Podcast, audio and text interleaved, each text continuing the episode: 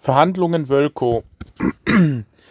Ich analysiere hiermit die Verhandlungen zwischen Schaub und Wölkow, im Speziellen Dieter Wölfle und Uwe Dessecker. Dieses Verhandlungskonstrukt, ähm, oder wie soll man sagen, äh, die, die Verhandlungen sind sehr schwer gewesen. Also es handelt sich hierbei um die Firma Wölker ist ein mittelständisches Unternehmen mit ca. 100 Mitarbeitern, die Etiketten herstellen und auch die entsprechenden Aufbringungsautomaten, also bis zu Robotern, die die Etiketten dann auf Motorblöcke oder auch in Handys einbringen, aufbringen. Und äh, Schaub, das bin ich. Ich war der Vermieter einer Immobilie, einer Industrieimmobilie in der Größenordnung circa 2000 Quadratmeter Hallenfläche und Büros und weitere zweieinhalb, äh, was habe ich gesagt, 2000 Quadratmeter Hallenfläche und Büros und äh, nochmal zweieinhalbtausend Quadratmeter Außenflächen. Das Ganze, die Immobilie hatte ein Ertragswertgutachten von ca. 1,6 Millionen und äh, wurde vermietet für 130.000 Euro. Wölko fand nun den Preis nicht angemessen aufgrund des Zustandes der Immobilie.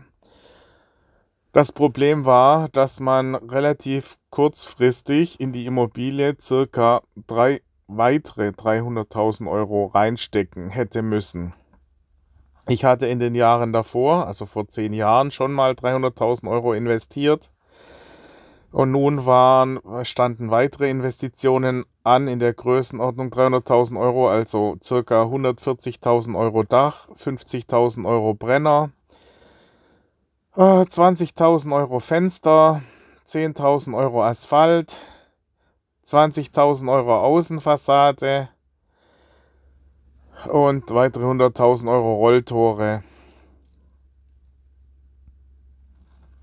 Ja, also, ähm, und das Ganze war eben nur machbar äh, mit mindestens dem Marktzins. Also die resultierende Quadratmeterpreise wären gewesen äh, circa 4,50 Euro, 4,80 Euro.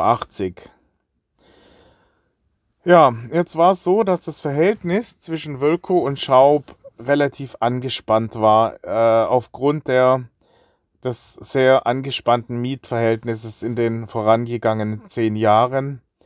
Wölko hatte laufend Rechtsanwaltsschreiben verfasst und äh, hat dauernd äh, teilweise zu Praktiken, äh, Praktiken äh, durchgeführt eine äh, zum Beispiel unmittelbar nach dem, erst, nach dem Abschluss des ersten Mietvertrags. Sie hatten das Gebäude gemietet wie gesehen, ja.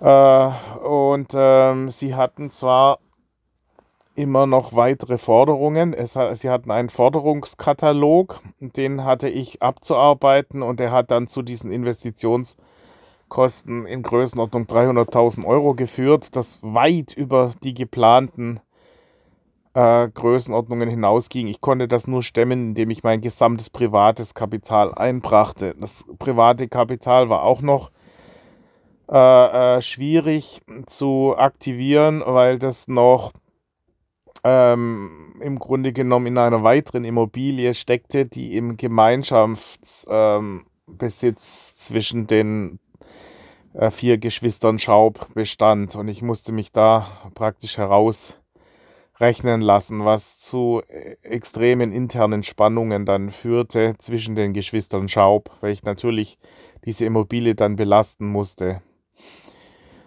Ja, also sprich, äh, das Ganze war eben extrem schwierig und es hat Wölko einfach nicht erkannt, dass die, diese Vorteile die Immobilie im Speziellen für Wölko und ich habe es nicht geschafft, das Wölko zu vermitteln. Und der Hauptentscheidungsträger, dieser Dieter Wölfle, war sehr emotional in seinen ganzen Entscheidungen. Also völlig, also Jack Nasher würde äh, beschreibt ja die Menschentypen in, in den drei Farben. Also blau, sehr rational und analytisch, rot, nur ergebnisorientiert und grün, rein emotional. Und Dieter war so ein Zwischentyp zwischen Rot und, und äh, Grün. Eigentlich äh, finde ich diese, diese äh, Versuche, Menschentypologien, also es gibt ja auch das äh, vom Beck, äh, wo er das in verschiedene Fische aufteilt und sagt, da gibt es Haie, Wale, Eulen und Delfine. Ja, finde ich nicht so sinnvoll. Es ist zwar ein Hilfskonstrukt, aber eigentlich muss ich sagen, gibt es für jede Branche und für jede, ähm, für jede Ebene der Entscheider äh, individuelle Charaktere, die man für sich aufgrund der eigenen Erfahrungen dann schaffen muss. Ich taufe die dann Klaus oder oder Heinz oder sonst irgendwie, also mit dem jeweiligen Namen. In meinem Fall wäre es jetzt zum Beispiel Dr. Gartner. Ja, das ist eine Geschichte, die man mal, die ich auch schon mehrfach zitiert hatte, wo ich sagen muss, Dr. Gartner und ähm, Dieter Wölfle sind ziemlich ähnlich in ihren ha Verhaltensstrukturen. Das sind Leute, die einfach hofiert werden wollen und äh, äh, wollen, dass im Grunde genommen das ganze Umfeld stramm steht, wenn sie einen Raum äh, betreten. Und so war es bei Dieter Wölfle auch. Ich hätte halt ein Profiling durchführen müssen und sagen müssen, wie tickt der eigentlich? Und äh, wie muss ich entsprechend äh, auf den zugehen? Ja, ich habe auch die rationale Entscheidungsbasis bei Wölko völlig überschätzt. Ja, das Wölko hat hier nicht rational entschieden. Es war rein emotional, rein ähm, praktisch wie eine beleidigte Leberwurst oder wie, ähm, also sie haben sich auch sehr unklug, muss ich sagen, verhalten. Man, man geht eigentlich von so einem erfahrenen Unternehmen in der Größenordnung nicht davon aus, dass die derart emotional vorgehen. Aber ich muss sagen, bei unserer eigenen Firma war es ja auch nicht anders. Ich habe das ja äh, gewusst, dass in höchsten Ebenen Entscheidungen teilweise relativ dilettantisch getroffen werden, auch bei solchen großen Unternehmen. Wie gesagt, Gartner ist ein Unternehmen, die haben 2000 Mitarbeiter. Damals ging es um die Anschaffung einer EDV-Lösung für eine Million. Und das Ganze ist gescheitert, bloß weil dem Herrn Dr. Gartner ein Verkäufer äh, die Lichttube gezeigt hatte. Ja, und so war es beim Dieter auch. Ich hatte, das war ein dummer Zufall, Wölko hatte damals bei der Erstbegehung oder beziehungsweise bei der Erstbaustellenbegehung mit mehreren Mitarbeitern hatte mich die äh, Sachbearbeiterin, äh, Frau, ähm, ja, die hatte mich damals angerufen, wie hießen die nochmal, äh, Frau Eisele, Brommer Eisele, und die hatte mich halt immer telefonisch zwischen Tür und Angel. Ich war damals äh, völlig im Stress mit circa 30 äh, Helfern, die völlig unqualifiziert waren und mir geholfen hatten, diese Hallen zu räumen mit den alten Maschinen noch und so weiter. Und und ähm, da war das Problem, dass ich das vergessen hatte. Also sie hatte mir angekündigt, ja, nächste Woche am Dienstag kommen die um 14 Uhr, kommen wir mit sechs Mann und besichtigen die Halle. Und ich habe gesagt, ja, geht in Ordnung, ich bin ja fast immer da. Und dummerweise war ich dann an diesem Dienstag gerade nicht da. Und sie hatte mich dann angerufen und gesagt, also wir kommen jetzt. Da hätte ich dann halt sagen müssen, nee, geht nicht, ich habe es vergessen, tut mir leid, wir müssen einen neuen Termin ausmachen. Und ich habe gesagt, ja gut, kommt er halt und ähm, ich schaue, dass ich dann in einer halben Stunde da bin. Ich bin halt jetzt gerade im Baumarkt in Böblingen und ich brauche mindestens eine halbe Stunde, bis ich da bin. Und, und die hatten halt in zehn Minuten alles gesehen und wollten dann ins Bürogebäude. Und ich hatte mein, meinen Helfern angewiesen, keinen ins Bürogebäude zu lassen, weil da meine kritischen Unterlagen äh, wild verteilt auf den Tischen lagen.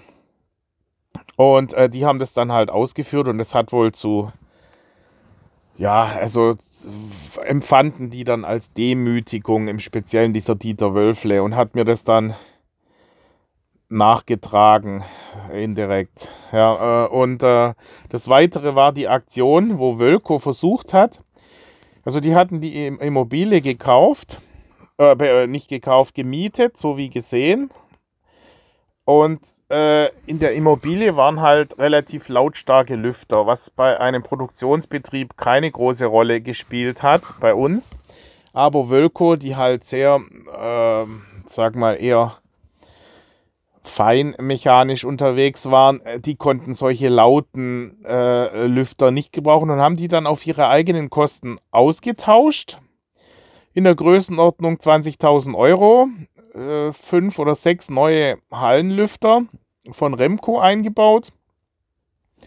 Und wollten dann im Nachhinein, dass ich diese Kosten übernehme was einfach nicht ging, weil ich ja schon grenzwertig belastet war. Es, äh, ich hatte diese Immobilie ähm, äh, die ein Ertragswertgutachten von 1,6 Millionen hatte, äh, zwar etwas günstiger gekauft, aber äh, dadurch, dass ich diese ganzen Abwicklungskosten noch hatte und diese Investitionen, äh, hatte ich etwa 1,4 Millionen in die Halle gesteckt. Und habe dann einen, äh, die vermietet jahrelang für 90.000 Euro und es hat hinten und vorne nicht gereicht. Ich musste praktisch laufend zuschießen, beziehungsweise konnte überhaupt nicht tilgen, konnte nur die Zinsen zahlen. Ja, ein Teil war von der Bank, ein Teil war von Privaten aufgenommen. Und äh, äh, teilweise weder tilgen noch Zinsen zahlen. Ja, und äh, das hat mich dann in eine Position manövriert, wo ich im Grunde genommen dann irgendwann mal handlungsunfähig war. Also, und es war, wäre schon schwierig genug gewesen, ähm, die Immobilie weiter zu betreiben auf dem Marktzinsbasis, also mit diesen 130.000 Euro. Und Wölko wollte nun diese Immobilie äh, mieten äh, für 110.000 Euro war ihr Angebot. Und ich hätte sogar ja gesagt, wenn sie gesagt hätten, komm, machen wir 120.000. Aber 110.000 Euro, das war im Grunde genommen ein Schlag ins Gesicht. Wir hatten die Immobilie damals vor zehn Jahren angepriesen für 106.000 Euro ohne, also wie gesehen, sämtliche Optimierungsmaßnahmen hätte Wölko einleiten müssen. Da ich, ähm, und, und ich habe sie dann vermietet für, für 90 und habe gesagt, es geht nicht, ja, ich kann die Immobilie nicht auch noch für 300.000 Euro renovieren und dann noch für 106. Und dann hat Wilko gesagt, ja, dann eben nicht. Ja, und sind abgesprungen. Und ich hatte dann eben mit meinen Geschwistern Gespräche geführt, dass ich eben diese, äh, dieses Geld, also privates Kapital einbringe. Und äh, habe dann äh, im Grunde genommen der äh, also äh, äh, ins Blaue hinein, also grob mit dem Daumen durchgepeilt, ohne zu wissen, ob es überhaupt geht. Ja, dann Wölko gesagt, okay, ich stimme zu, 90.000 Euro Miete und ich investiere zudem noch diese 300, äh, ich hatte eigentlich 100.000 Euro zugesagt, es wurden dann so circa 300.000 über die Jahre hinweg.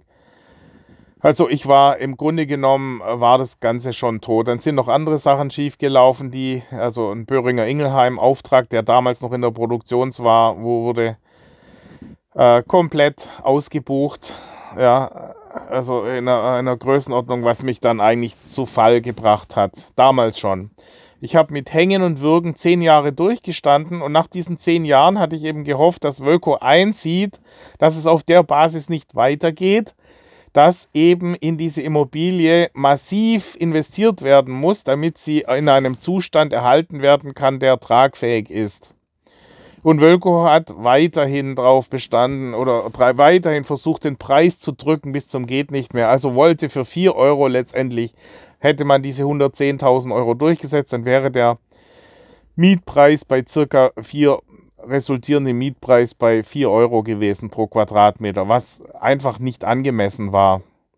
Und das Schlimme war halt, dass Dieter Wölfle derart souverän aufgetreten ist und, und, ähm, und rigide, also völlig äh, eigentlich dumm, muss man sagen. Die, diese Auftritte kann man nur als dumm bezeichnen. Ja? Zum Beispiel hatte er mir angeboten, die Immobilie. Ich hatte gesagt, ja, also ihr könnt sie ja natürlich auch kaufen, aber dann angemessener Preis. 1,4 Millionen könnt ihr alles kaufen, ja. Dann komme ich raus mit null. Aber ich verkaufe die und hat gesagt, ah was, völlig überzogen für den Schrott.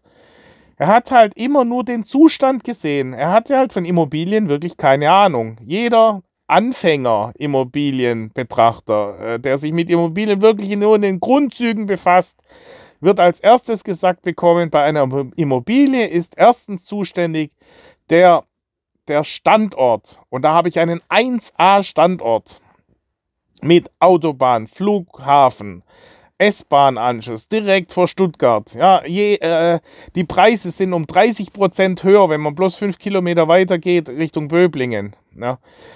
Also wäre ein super, äh, natürlich also Zuschnitt war auch herausragend, alles ebenerdig, super große Flächen, die auch noch aufteilbar sind, je nach Bedarf, mit mehreren äh, to äh, Toren, die man natürlich hätte austauschen müssen, früher oder später.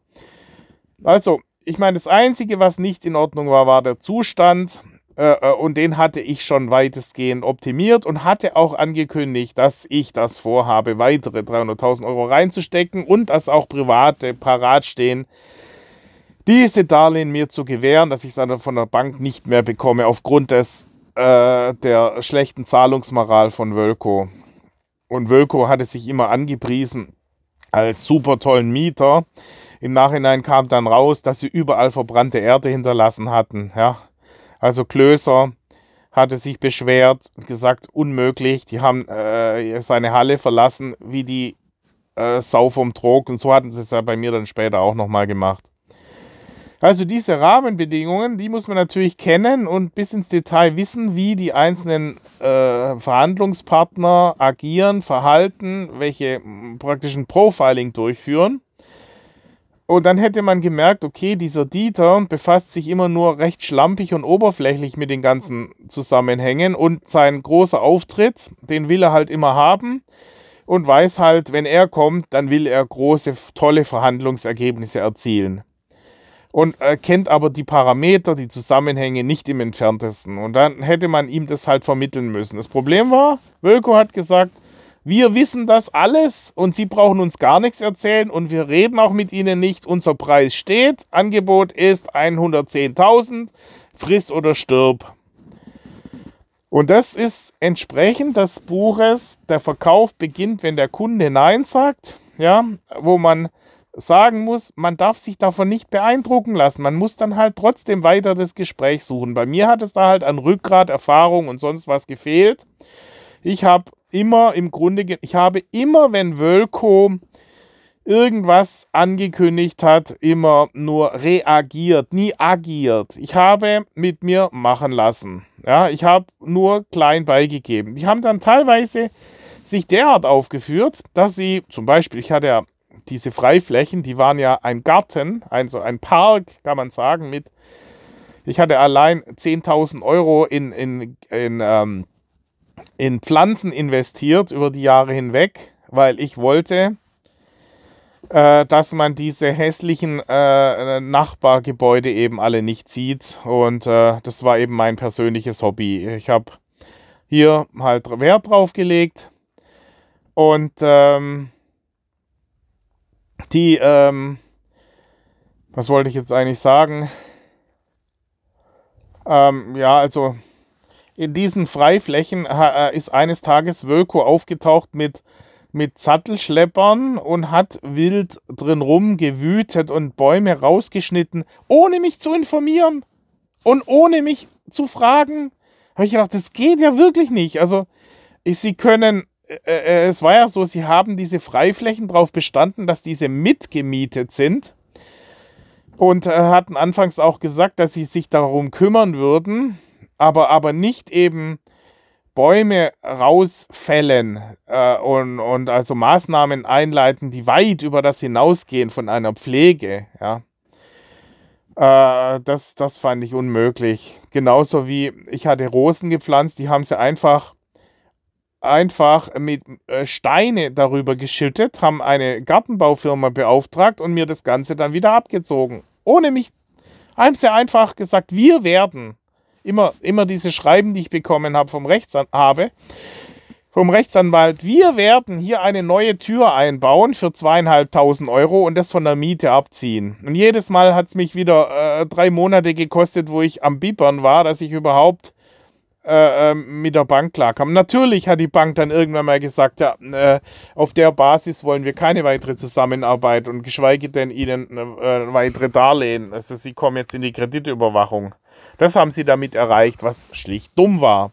Genauso dann dann äh, nachträglich, ich hatte zwar äh, das dann Wölko auch aufgelistet, weil ich immer noch dachte, äh, ähm, wir wären, äh, es äh, würde noch eine Möglichkeit geben, aber Wölko hatte dann irgendwann mal zwischendrin, so rigide wie sie, wie sie halt sind, äh, einfach das Ganze für erledigt und abgehakt gesehen und haben sich auf ihre andere Möglichkeiten konzentriert. Also sie sind dann in wesentlich kleinere Räumlichkeiten, die zwar neu waren, äh, also relativ neu gebaut, waren gerade mal äh, fünf, oder wann wurden die gebaut? Ja, etwa vor zehn Jahren, zehn Jahre alt, im Verhältnis zu den 50 Jahren, die meine Immobilie alt war, ähm, waren die natürlich neu, aber viel zu klein, viel zu weit weg hat geführt zu Umzugskosten von 100.000 Euro, hat pro Jahr zu circa, äh, würde ich sagen, 60 bis 100.000 Euro Transportkosten geführt. Also sprich, sie hätten oder sie haben innerhalb von zehn Jahren, oh, äh, das habe ich Ihnen auch prognostiziert, dass sie dann nochmal umziehen müssen, weil einfach das, die Gebäudefläche nicht reicht, haben sie äh, circa eine Million verloren. Und das wegen 10.000 Euro also auf, auf zehn Jahre gerechnet, hätten sie mir 120.000 Euro angeboten, hätte ich gesagt, ja. Also sprich, die Art der Verhandlung, also völlig dilettantisch, haben überhaupt keine Ahnung, was in jedem, ich habe ihnen dann sogar einen äh, Kurs geschickt, den Jack Nasher äh, als Video auf YouTube hochgeladen hatte, wo er aufzeigt, wie sich Verhandlungspositionen verhärten wenn beide total stur. Und so war es dann. Ich war stur, Wölko war stur. Klar muss ich mich auch an der eigenen Nase packen. Ich hätte halt, äh, wie gesagt, Wölko, im Speziellen dieser Dieter, hat sich aufgeführt wie ein 16-jähriges Mädchen, das eingeschnappt Nein sagt. Ja? Und da muss man einfach sagen, man, man nimmt die gar nicht für ernst. Wie ein 16-jähriges Mädchen einfach sagt, Einfach neu fragen, nochmal fragen, viermal fragen, bis sie dann endlich Ja sagen. Und so hätte man, er, er wollte hofiert werden, er wollte umworben werden. Ja, toll, du bist der Größte, der Schönste und ich biete dir an und ich baue dir eine Brücke und ja, und ich hatte das ja sogar alles in petto. Ich hatte mir das schon alles überlegt. Ich hatte gesagt, okay, man könnte die kleine Halle verkaufen an Wölko in die Grundschulden eintragen. Ich kann statt äh, bei den Privaten, wo ich jetzt momentan 10% Zinsen zahle, bei einer, in einer Wirtschafts- oder in einer Zinsphase, wo üblicherweise 1 bis 0% Zinsen gezahlt werden, zahlte ich 10% Zinsen. Das hätte ich Wölko anbieten können. Hätte ich sagen, komm, nehmt ihr ein Darlehen auf zu 0% und ich zahle euch 10% und ihr könnt es noch als Grundbuch ins Grundbuch eintragen und könnt dann euch nach 10 Jahren überlegen, ob ihr die Immobilie übernehmen wollt oder ein komplett neues Konzept. Ihr hättet also die volle, alle Optionen gehabt. Das hätte, hätte ich vortragen wollen, aber Wölko hatte einfach gesagt, nein, wir reden gar nicht mit dir. Und da hätte ich halt weiter probieren müssen, dieses Gespräch. Also sprich, es kam überhaupt zu keiner Verhandlung weil diese zwei stur, sturen Böcke, Bertram Schaub und Dieter Wölfle, einfach nicht zusammengefunden haben. Aber das Schlimme war halt, ich hatte ja auch angeboten, einen Mediator einzusetzen. Das hat dann wiederum der Dieter, äh, der Uwe Dessecker abgeblockt. Ja, der Dieter, der Uwe Dessecker hatte sich im Grunde genommen, hätte hier auch als als Mediator sich einbringen können, aber war letztendlich einer, der völlig überlastet war mit seinen operativen Aufgaben und er hat sich dann immer dem Diktat des Dieter Wölfle unterworfen. Ja, das war diese komplizierte Verhandlungssituation in dieser äh, Immobilie, in diesem Immobilienprojekt. Im Nachhinein ist mir das alles ziemlich klar, wie man hätte. Äh, man hätte dann halt Aber, aber wenn einem gesagt wird, man will überhaupt nicht mit einem reden, es war, ging ja so weit, äh, der Dessecker hat zu mir gesagt, wissen Sie eigentlich, was Sie uns immer kosten, wenn wir mit Ihnen reden? Da habe ich gedacht, ja, die halten mich ja wirklich für einen Vollpfosten. Ja, dass, dass ihnen das noch nicht mal das wert ist, mit ihrem Vermieter zu reden, wo es um eine Immobilie geht und, und Kosten im Jahr von 130.000 Euro, wollen die noch nicht mal mit mir reden, weil sie alles selber besser wissen. Ja, aber letztendlich habe ich halt auch ein bisschen was zu sagen noch. Ja, also die haben sich wirklich so aufgeführt, als ob ihnen schon alles gehört. Und als ob ich nur ein Störfaktor bin in dem ganzen Konstrukt. Äh, immerhin war es immer noch meine Immobilie, ja. Und, und äh, äh, dann halt mir eine Mitarbeiterin vor, vorzusetzen. Das haben sie dann auch noch gemacht, ja, weil sie gesagt haben, ja, also ähm, äh, sie können ja dann mit der immer reden. Und natürlich ist da die wesentlichen Informationen auf der Strecke geblieben. Ich hatte mal dieser Frau, ähm, ich weiß jetzt nicht mehr, wie sie hieß, hatte ich äh, äh, vorge tragen, ähm, dass äh, ich äh, unter Umständen 120.000 Euro wäre noch unter Umständen denkbar, wobei auch schwierig, aber, aber 110 geht halt gar nicht, weil das ist ja der Preis der un, unrenovierten Immobilie. Man muss sagen, das war der Preis, den wir vor zehn Jahren angesetzt werden, nämlich 106.000 Euro, ohne etwas zu investieren. Weder die 300.000 Euro von vor zehn Jahren, noch die weiteren äh, 300.000 Euro, die anstanden. Und vom, äh, äh, also nicht im entferntesten angemessen äh, dem, dem Zustand der Immobilie. Ja, also die haben sich halt fixiert auf diese, diese Preise. Und dann hätte man sagen müssen, vor zehn Jahren, ja, ich meine, da kommen 10 Prozent äh, ähm, äh, Indexierung obendrauf nach zehn Jahren. Ja, man sagt etwa je ein Prozent pro Jahr. Nach, nach zehn Jahren sind es zehn Prozent. Und eigentlich, ähm, ja, also sehr schwierig. Äh, das heißt, wenn einer halt dieses Gespräch gar nicht sucht, dann hätte man sagen müssen, okay, muss man andere Kommunikationspfade dann beschreiten. Entweder ein Video drehen oder einen Soundfile aufnehmen oder was ich dann gemacht hatte, eine recht umfangreiche äh, PDF zu erstellen auf Excel-Basis, äh, Tabellen. Dummerweise habe ich dafür halt äh, über vier Wochen gebraucht, um das Ganze zu erstellen. Und da war eigentlich dann alles schon zu spät. Ich habe mich in Subbereiche ähm, ähm, ver verzettelt, ja, dass ich für lauter äh, überlegen, wie ich das jetzt präsentieren kann, dass es rüberkommt, anstatt zu sagen, Junge, jetzt sofort einfach nur Hörer abnehmen, anrufen. Jetzt sofort, es muss jetzt passieren, nicht erst in drei, vier Wochen und schön aufgemalt. Egal, quick and dirty, man muss das jetzt rüberbringen und, und zwar innerhalb von, man kann eine Nacht darüber schlafen, sich Gedanken machen und dann muss der Anruf kommen. Und das ist das Problem, was man halt an der Uni lernt. Dieses hundertprozentige ist manchmal nicht, nicht förderlich, wenn man das immer anstrebt, sondern es ist wichtiger, schnell zu agieren. Und, äh, und diese rationalen Argumente spielen sowieso nur 10% der Rolle. Das Wichtigste ist es rüberzubringen, dass man reden will, dass man das rüberbringt. Hallo, ich bin bereit zur Kommunikation. Und halt, äh, dass man die nicht überschätzt. Äh, diese ganzen Berater und Gesprächspartner und großen Firmen und Firmenbosse und so sind im Grunde, Grunde genommen zu 80, 90 Prozent absolute Pfeifen. Ja. Also die, die äh, darf man nicht zu hoch einschätzen. Und ich habe halt vor lauter Respekt immer klein mich zurückgehalten und habe gar nichts gemacht. Und war in Schockstarre, Locked-in-Syndrom, überhaupt nichts ging. Ich konnte weder reden noch handeln. Das war das Problem. Und der, äh, der Herr Dessecker, der hat dann auch noch immer irgendwelche äh, Meldungen abgesetzt hat. Wie einmal hat er zu mir gesagt, ja, also wir, wir melden uns dann wieder. Aber eigentlich haben sie erwartet, dass ich mich melde. Ja, da habe ich auch diese dahingesagten Äußerungen. Oder die, der sagt, bin ich deine Bank?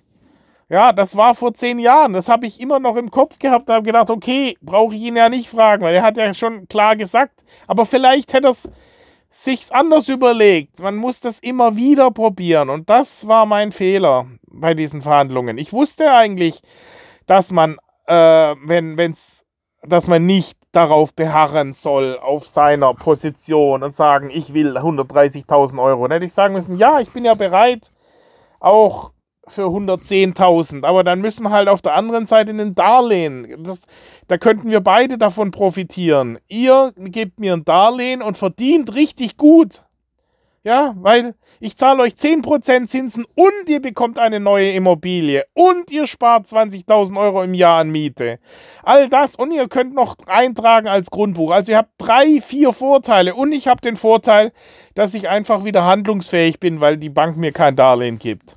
Das wäre eine Win-zu-Win-Situation, wie sie Jack Nasher immer anpreist, die man anstreben sollte. Also nicht versuchen, den anderen über den Tisch zu ziehen. War ja nie meine Absicht. Ich wollte einfach nur eine Lösung, die im entferntesten irgendwie nur machbar ist. Aber in meiner Situation war es so, dass ich unmittelbar 100.000 Euro Schulden beim Finanzamt hatte, 100.000 Euro bei meinen Geschwistern und bei der Bank auch mit 300.000 Euro hinten dran war. Das heißt, die Bank hatte gesagt, Moment mal, Ihr Tilgungsplan, Sie sind völlig hinten dran. Sie hatten ja gesagt, dass Sie dann und dann anfangen, richtig äh, satt zu tilgen und das alles aufzuholen. Wir haben äh, 50 Prozent Ihres Darlehens, in dem Fall waren es äh, um die 500.000. Also nicht, äh, äh, es waren unterschiedlich große äh, Darlehen, die ich anfangs in Fremdwährungs Darlehen aufgenommen hat. Es ist relativ komplex, dieses Konstrukt gewesen. Jedenfalls äh, äh, hat es eben dazu geführt, dass ich ein Darlehen hatte, was ich überhaupt nicht getilgt hatte. Nur, äh, äh, nur die Zinsen immer gezahlt.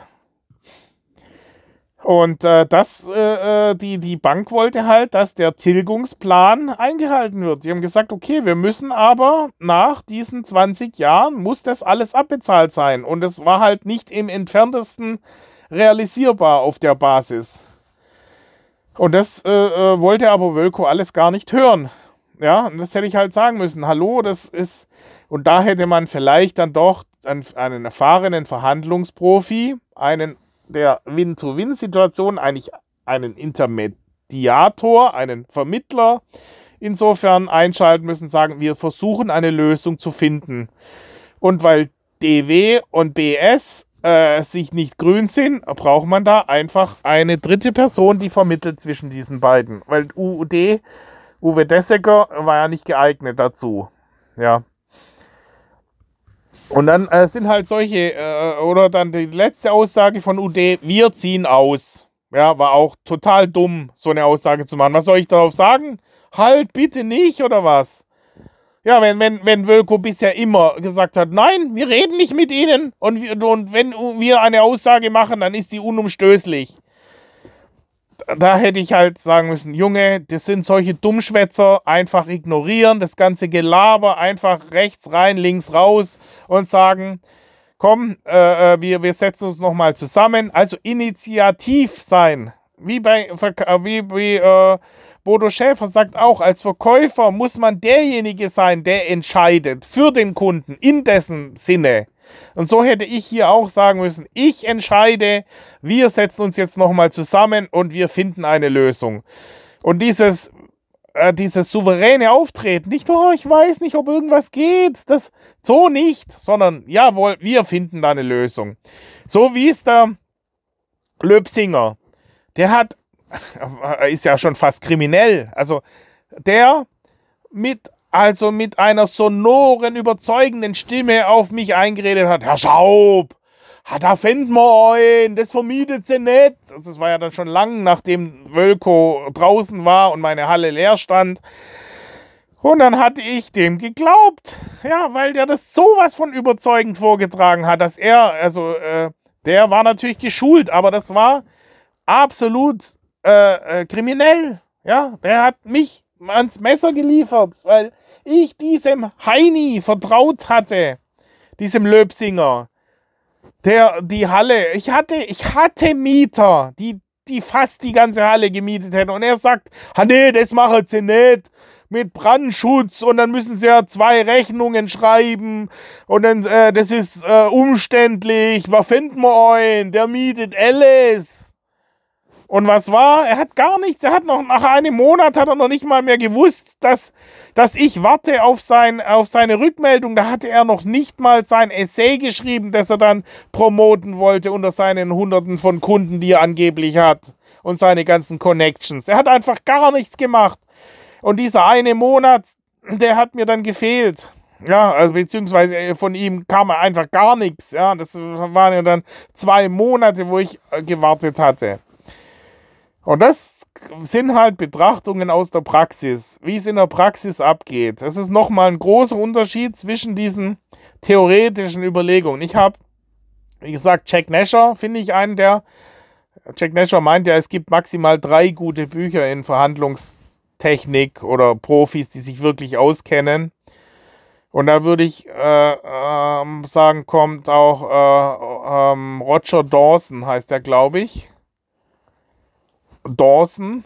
Äh, der, der, hat auch, äh, der ist wahrscheinlich schon tot, aber der war ein Verhandlungsprofi und ich habe mal von dem eine Kassette angehört, die sehr gut war.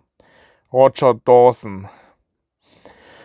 Ja, das hatte ich ja eigentlich alles gewusst und trotzdem hat es mir nichts gebracht, weil äh, ich einfach, äh, man muss auch das dann am äh, Können, ja, zwischen Wissen und Können ist nochmal ein großer Unterschied zwischen dem, äh, äh, dem, mit zwischen solchen ähm, Egomanen dann äh, sich durchzusetzen, wie DW. Also, das war letztendlich, und, und eigentlich hätte man auch, eins der Prinzipien ist ja Ankern, ja, das heißt, ich hätte diesen äh, Preis, an dem sich Wölko fixiert hatte, die waren ja völlig fixiert auf diese, 100, auf diese 90 oder 100.000 Euro, maximal 110.000 Euro, hätte ich schon zwei, drei Jahre vor der eigentlichen Verhandlung, Verhandlung klar machen müssen, dass der Preis 130.000 Euro ist. Ja, das hätte man verankern müssen, ganz klar. Und sagen müssen, hallo, dieser Preis ist gerechtfertigt, weil die Immobilie einfach eine herausragende Lage hat. So, sowieso schon. Und zweimal für Wölko. Und dann auch die, die ähm, Kosten für Wölko aufzeigen. Da hätte ich halt mir bewusst werden, aber Wölko hat immer gesagt, wir wissen alles selber viel besser. Sie wissen ja gar nicht, was wir hier für Überlegungen anstellen. War klar, Wölko wollte meine Immobilie, äh, äh, im Grunde genommen eine feindliche Übernahme. Das war es, was sie wollten. Sie wollten mich in die Enge treiben.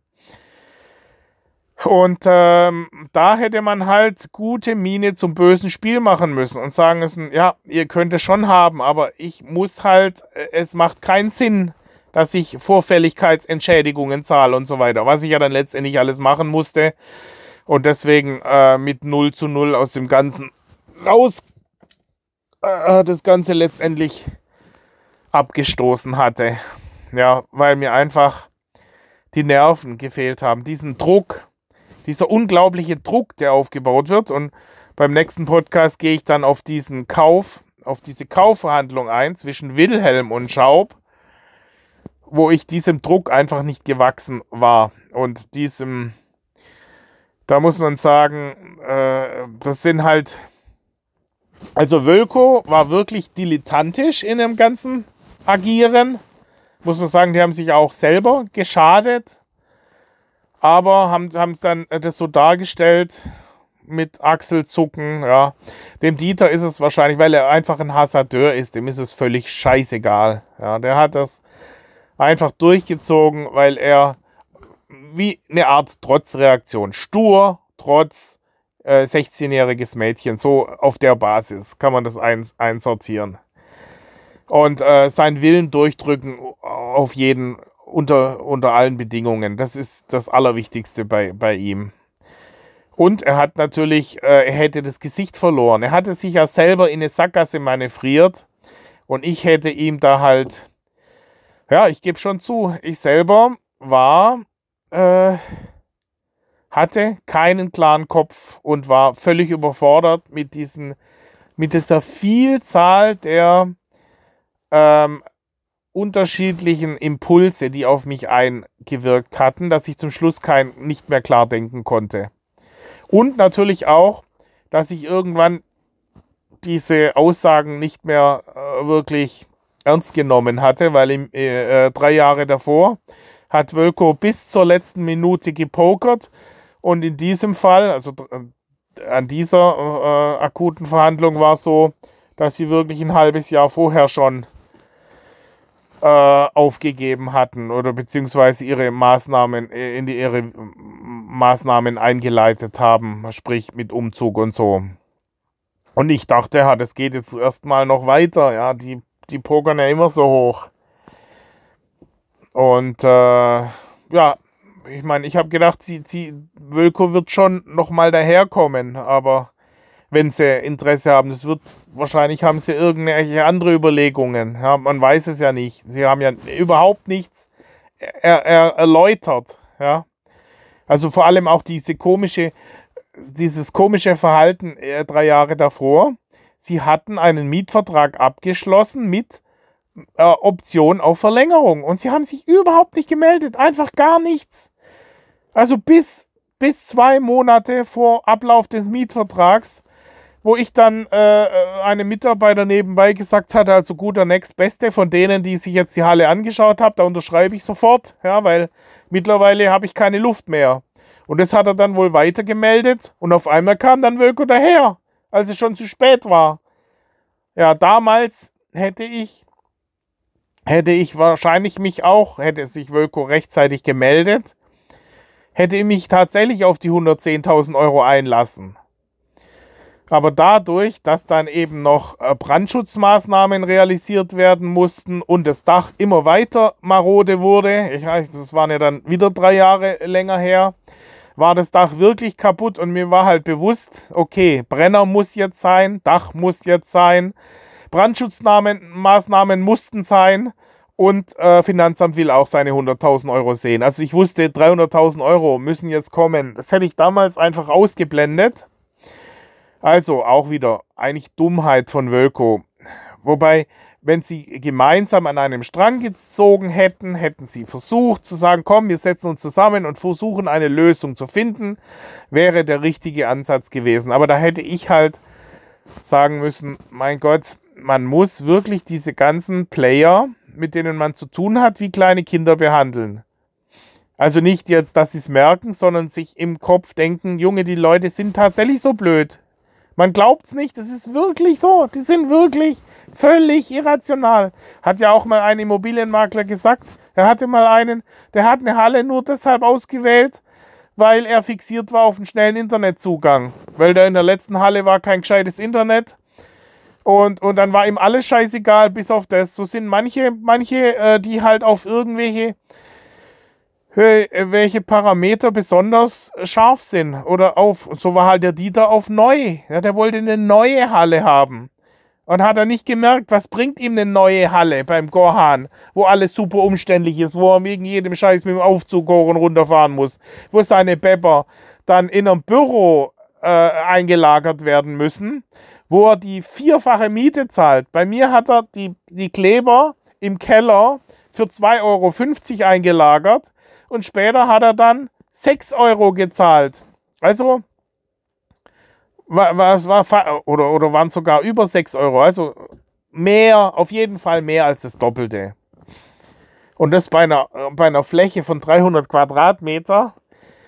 Oder wurde, wurden hier die, die ähm, Heizkosten äh, verglichen bei unterschiedlicher Fläche. Das heißt, er hat eine Halle, die er als Alternativhalle in Nufringen gefunden hatte, die aber nur 800 Quadratmeter hatte. Ja, also Büro plus Halle waren da 800 Quadratmeter und bei mir waren es annähernd 2000 Quadratmeter. Ähm, und da hat er gesagt, ja, da sind die Heizkosten geringer. Dann habe ich gesagt, ja klar, weil es da weniger Fläche ist. Er muss es ja proportional zur Fläche runterrechnen. Und da ist selbst meine Halle mit einer völlig veralteten Heizungsanlage auf dem gleichen Niveau, wenn nicht sogar drunter, weil bei mir nämlich das Dach nicht aus Blech ist, sondern aus Iton, was super gut isoliert. Ja, ich habe ja mit einer Wärmebildkamera mal meine Halle betrachtet und da war war überhaupt nichts, bis auf ein paar äh, äh, Stützträger, die tatsächlich dann äh, orange äh, aufgeleuchtet hatten, war alles, äh, äh, war nichts, was in Erscheinung trat als ähm, energiedurchlässig.